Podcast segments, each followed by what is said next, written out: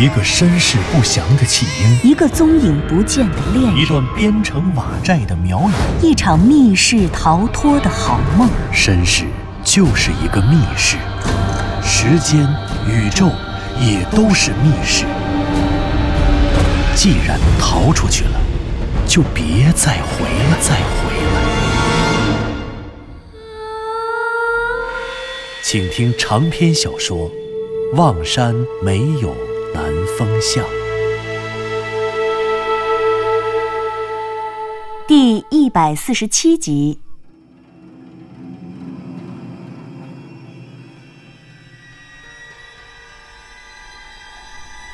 向南风湘西谷主和藤原佐和子夜宿雍家村的老族长雍维桑的荒宅，却遭遇了一伙清军。这伙清军为首的是一个牛鹿张京，也就是左领。他们正是今天白天血洗喜山村的罪魁祸首。通过他们的谈话可知，这些人手中的血债还远不止喜山村的老弱妇孺。他们每个人都是嗜血的恶魔。是残害百姓的战争罪犯。原本便一直为了没能保护好喜山村村民而深深自责的湘西谷主，自然不会放过这次复仇的机会。他决定暗中出手，以牙还牙，以眼还眼，用最恐怖的巫蛊术去惩治这些最恐怖的恶魔。湘西谷主首先用引蛇蛊一个一个的将房间内的五个火把依次熄灭。牛鲁张京命令乌尔兔点燃火把，可当他将火把点燃后，却变成了一具恐怖的骷髅。那乌尔兔的头盔下面只剩下一颗完整的血淋淋的头骨，头骨上一丝肌肉也没有留下，只留下了大片鲜红的血液，染红了他胸前的盔甲。而沃尔兔颅骨内的脑组织，则从颅骨里流了下来，散落在他自己的脚下。他洒落一地的大脑皮层中的细胞仿佛依旧鲜活，甚至脑组织里的血管还在哒哒的跳动。啊！鬼啊！鬼！快跑！快跑！湘西谷主用引蛇蛊以牙还牙，用最为血腥的方式杀死了杀人的魔王。剩下的清军被眼前的景象吓疯了，他们疯狂地往门口跑，想着夺门而出，逃出这座可怕的鬼宅。然而，雍维桑的大门却砰的一声关上了。头盔下，乌尔兔的尸身栽倒，屋里唯一的火把再一次熄灭。所有的人被吓得冲向房间唯一的门，可这个时候，房间的门却被关上，屋子里又一次沦为了漆黑的地狱。怎么回事？怎么回事？生性残暴、杀人如麻的牛鹿张京也被吓得慌了神儿，他一边抽出了腰刀，一边大声喊着：“二大，二大，点火把，快！”“嗯，是，嗯，是是。”火石火镰的声音擦擦作响，闪烁的火星在黑暗中格外显眼。被牛鹿张晶喊到的瓦尔大也是个倒霉鬼，当他手中的火把亮起来的时候。所有人再次追着火把的光束朝他望去。刚才还神采奕奕的杀人狂瓦尔大，此时却面色铁青，两只眼睛狰狞的圆瞪。可是，再往他身上看，这瓦尔大的左胸前冒出了一个锅底大的大窟窿，这窟窿的外面，铁质的护心镜甚至也被截掉了一半，而窟窿里。所有的皮肉全都离奇的消失了，只有大量的鲜血像瀑布一样往下流。可那些消失的皮肉里，瓦尔大一根根雪白的肋骨却完好无损。在肋骨中间是一颗依旧砰砰跳动的心脏，那鲜红的心脏沾着殷殷的血迹，扑通通的还在跳动。可是它越跳越快，越跳越快，然后砰的一声炸成了六瓣。从那心脏中炸出的血液飞溅到了其他清兵的脸上，整个房间中，整个山谷中，整个宇宙中，清兵惊苦的尖叫声响彻天际。房间的火把又熄灭了。啊！怎么回事？鬼！有鬼！有鬼啊！杀人的魔头刚才还叫嚣着汉人像羔羊般懦弱的牛鹿张京，这下也被彻底吓破了胆。点火把，点火把，快！点火把，快！牛鹿张京疯了一样的命令剩下的三个人，可是眼见乌尔兔和瓦尔大惨死，剩下那三个拿着火把的人死也不敢点了。其实也别说是点火，现在他们就算是想点，也连火石火镰都捏不住了。点火，点火呀！见这三个手下拒不执行自己的命令，在黑暗里吓得要死的牛鹿张京举刀在黑暗的房间中乱挥舞。这时，湘西谷主也不知使用了什么巫术，这三个人手上的火把居然一下都亮了起来。屋里瞬间被照得亮如白昼一般。然而，当这些火把被点燃，当黑暗中的眼睛又一次恢复光明，整个房间竟然已经沦为人间地狱。除了这三个拿火把的人和牛鹿张晶之外，屋里一共十三个清兵，全部都已经死于非命。这些清兵死得格外凄惨，他们的尸身上全都有大块的皮肉不翼而飞。有的人丢了左脸，有的人丢了右脸，有些人是没了胳膊或者是腿，有些人是胸前或者腹部被开了天窗，所有皮肉全都消失，可白粼粼的骨骼和鲜红的器官却都历历在目，完好无损。饶命啊！饶命啊！大王饶命！大王饶命！其中一个清兵被吓破了胆。也不管手中的火把不火把了，咕咚一声跪在地上，咣咣咣的磕头。另外两个举着火把的清兵也跟着跪在了地上。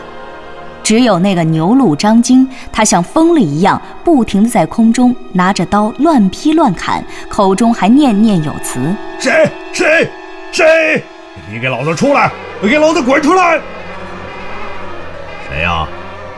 谁在骂我？当牛鹿张京一边骂人一边乱砍的时候，湘西谷主忽然从窗前站了起来，他一把推开了这房间的小窗，然后纵身一跃跳了进去。是，你在骂我吗？湘西谷主用手指了指那个牛鹿张京，牛鹿张京显然已经被吓破了胆儿，他根本就没有任何的思考，提着刀便朝湘西谷主劈了过来。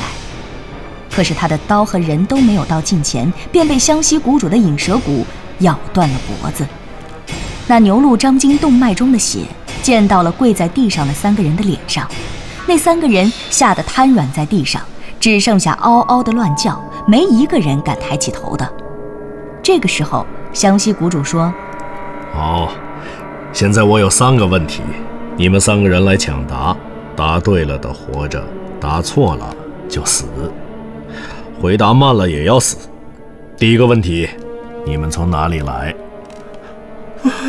我我我我我们我们从从西阳县来。嗯，西阳，我们从夕阳来的。我我我我我我我我我我我我我。算了算了。湘西谷主用手指了指最后一个吓得结巴了的清兵，说：“你别费劲了，你可以去死了。”说完。他手一挥，便放引蛇骨将那个人咬死。接着，湘西谷主问了第二个问题：西阳县现在的首领是谁？嗯，色勒，色勒贝子。哦，答得好，都很快嘛。第三个问题，守南山里还有活人吗？没了，没了，没了，全被我们杀光了。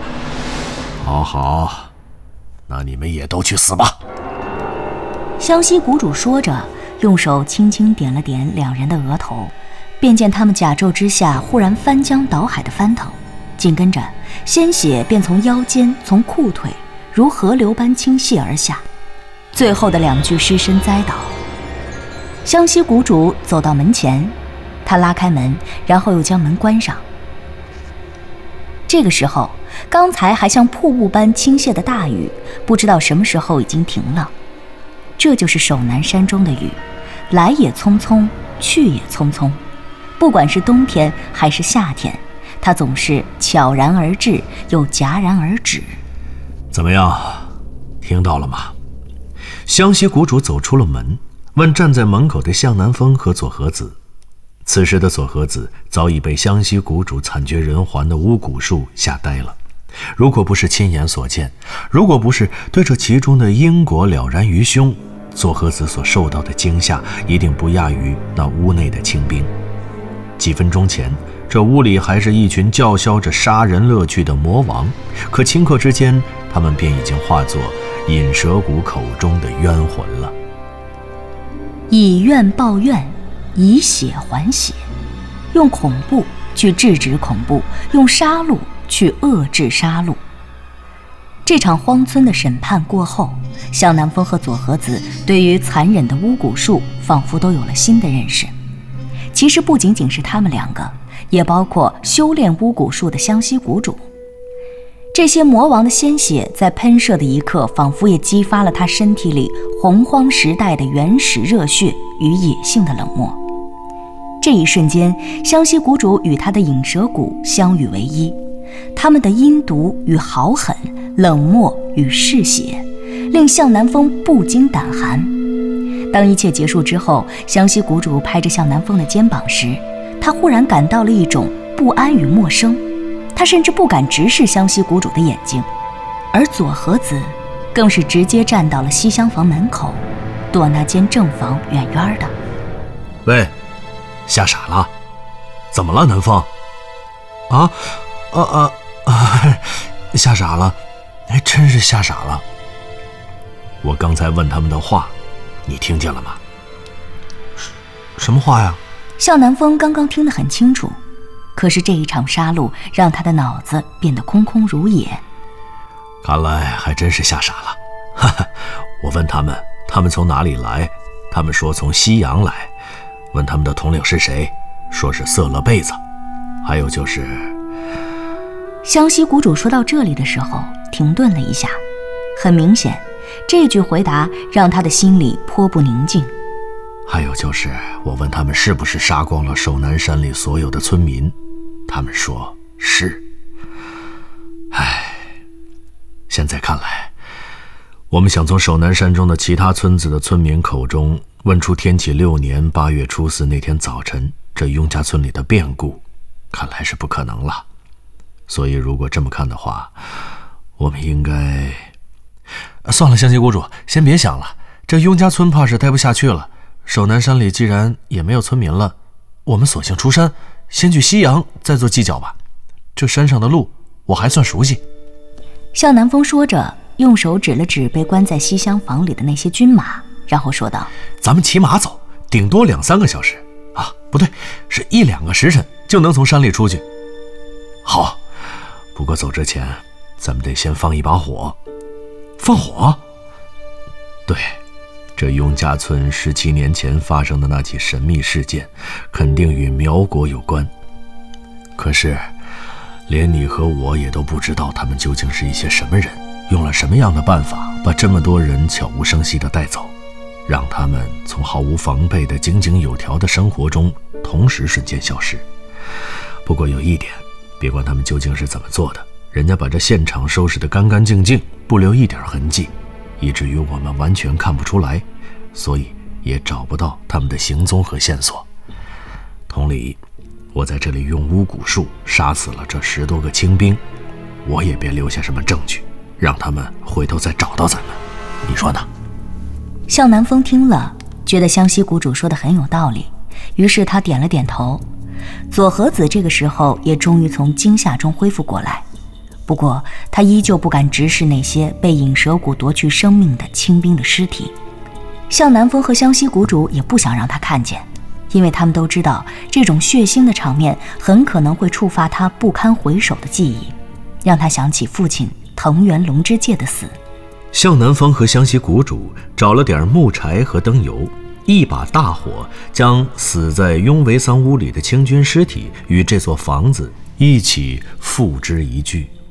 随后，他们在这十多匹战马中挑出了三匹最好的留作己用，而剩下的马则被他们解开了缰绳，就地放生了。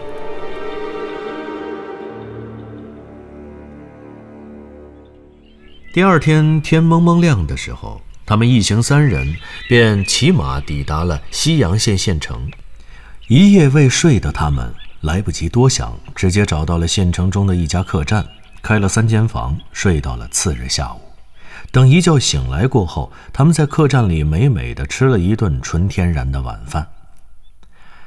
穿过双生门抵达平行时空的他们，万万没有想到，来到这里后，他们最大的收获，居然便是推翻了此前得出的根本没有雍家村、根本没有雍家族人的推断。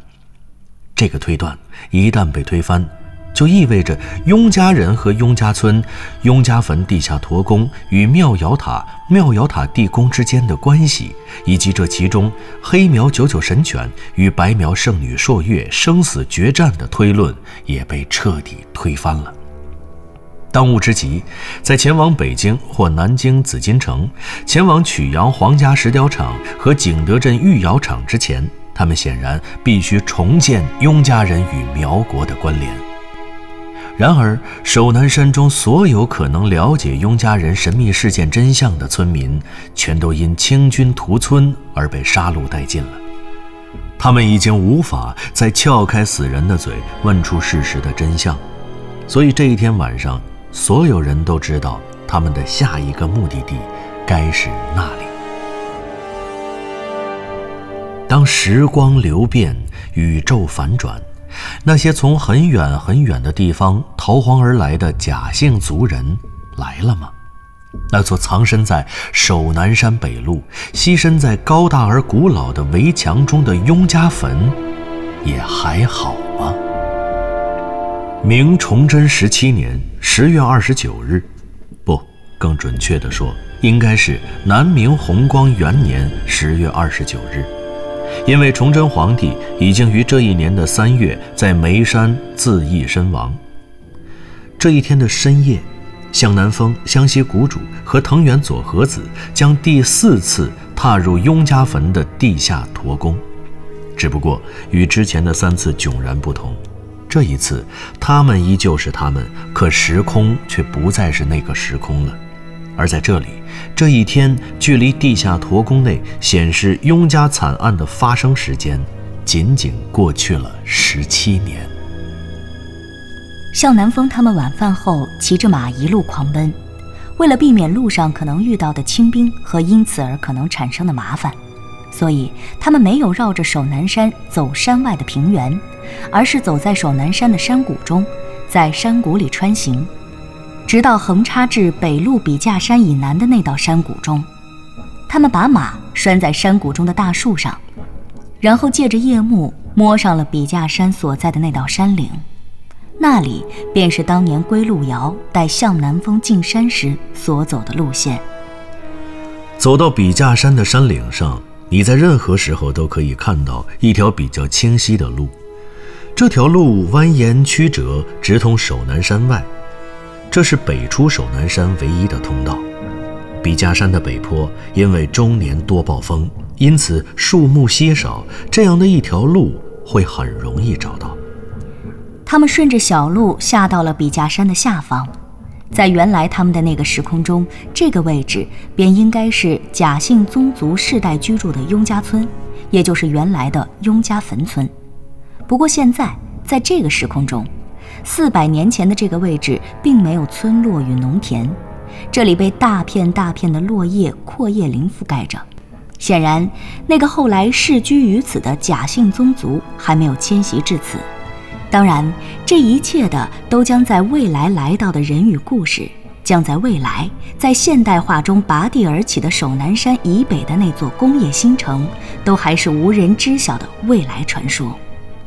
这些东西只有他们才知晓，正如他们还知道，那片阔叶林里藏着的不是别的，正是他们曾经在平行时空中四百年后进入过的雍家坟地下驼宫。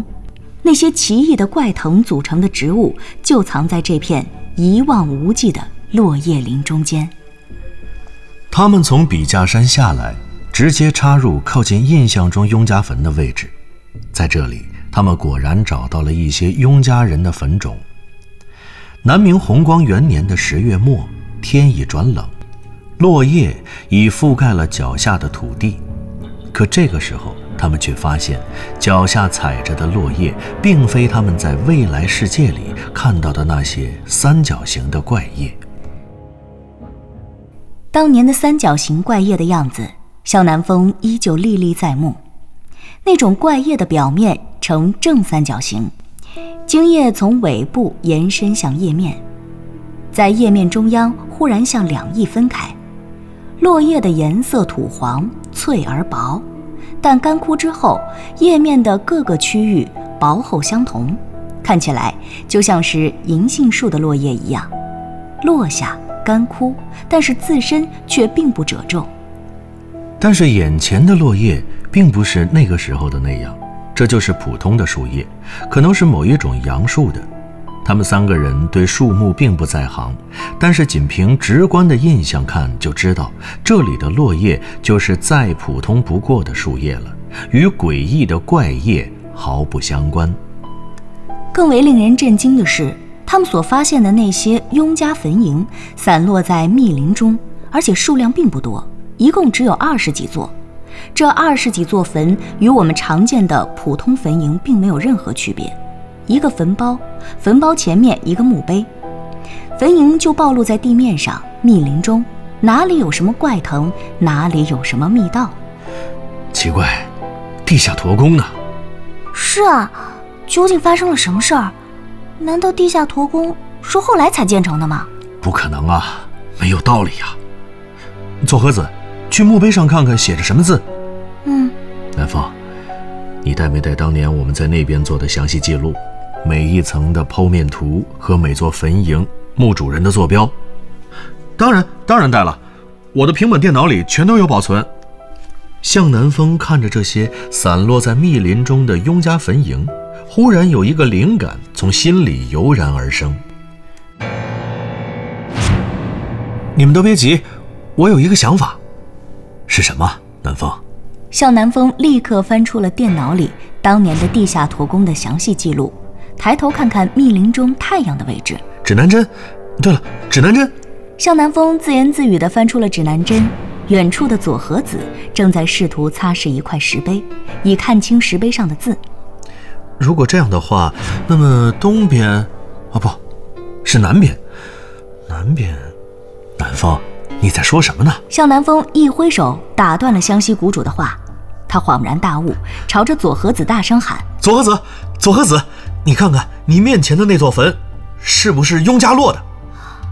天哪，真的是雍家落的！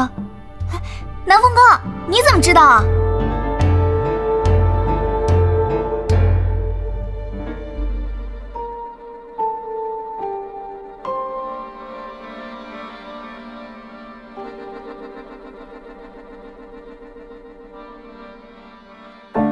您刚刚听到的是长篇小说《望山没有南方向》，作者刘迪川，演播杨静、田龙，配乐合成杨琛，制作人李晓东，监制全胜。